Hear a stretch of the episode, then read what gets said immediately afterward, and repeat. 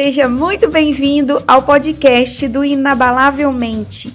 Eu sou a Renata, Renata Melo, criadora do blog inabalavelmente.com.br. E eu verdadeiramente acredito que você pode conquistar todos os seus sonhos se você tiver uma mente programada para isso.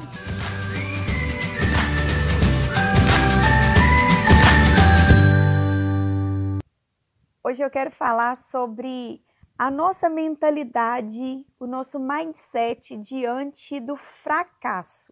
E eu queria que você fizesse esse exercício aí de pensar como você se comporta diante de situações envolvendo perdas, diante de situações envolvendo fracassos aí na sua vida. E o que, que acontece? Se eu tiver dois objetos de vidro iguais, imagina dois copos iguais. Se eu jogar esses dois copos no chão, mesmo eles sendo iguais, eles nunca vão se quebrar da mesma forma. Isso acontece para todos os objetos quebráveis. Eles nunca vão se quebrar da mesma forma, mesmo eles sendo idênticos. No Japão existe uma técnica, uma técnica milenar de restauração de objetos quebrados, e eles utilizam fios de ouro para restaurar essas peças, porque eles acreditam que todos os objetos têm um, um significado emocional para o seu dono. Fazendo a, restauração com esses fios de ouro, eles dariam ainda mais ressignificado aquela peça, dariam mais valor a ela.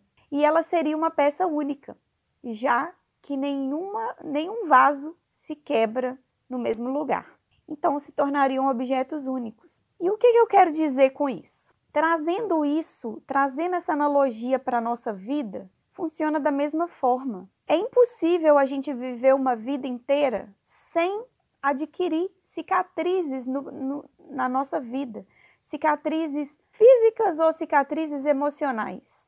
Impossível a gente não cair, não se machucar, não passar por perdas emocionais, danos emocionais, e você pode olhar para suas cicatrizes e dar um significado muito positivo para elas, ou você pode olhar para suas cicatrizes e dar um significado muito ruim para elas. Uma pessoa que perdeu o dedo, por exemplo, num acidente de carro, essa pessoa ela pode ter a mentalidade de olhar para o dedo perdido e agradecer a Deus por ainda estar vivo ou ela pode olhar para o dedo perdido e ficar se lamentando para o resto da vida dela.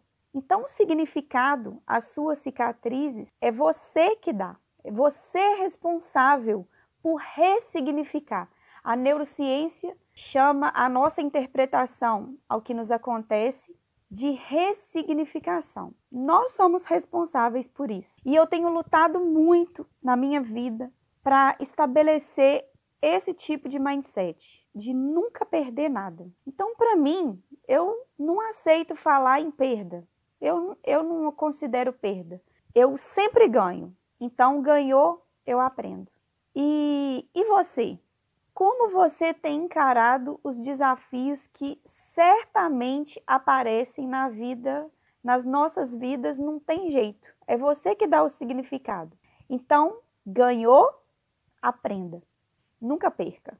Sabe por que, que eu tô falando isso? Porque tem muita gente por aí, muita, que desiste na primeira queda, ganha a primeira cicatriz e para, desiste. Então para de mimimi, para de inventar desculpas, ressignifica a sua vida, encara como ganho. Ganhou é aprendizado.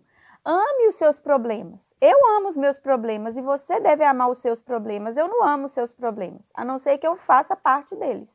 Ame os seus problemas, encare todos eles, agradeça pela oportunidade de você poder aprender com eles. Certa vez perguntaram para Thomas Edison por quê, o que, que fazia ele não desistir diante de tantos fracassos em inventar a lâmpada. E ele disse: não é fracasso, é apenas mais um jeito que eu encontrei de não fazer uma lâmpada.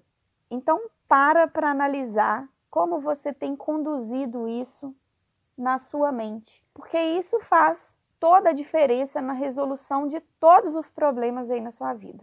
Pensa aí. E se você quiser continuar essa experiência comigo, eu estou te esperando lá no meu blog inabalavelmente.com.br. Tem muito mais conteúdos de qualidade, artigos, vídeos, livros, treinamentos e muito mais. Um grande abraço, fique com Deus e até o próximo episódio. Tchau, tchau!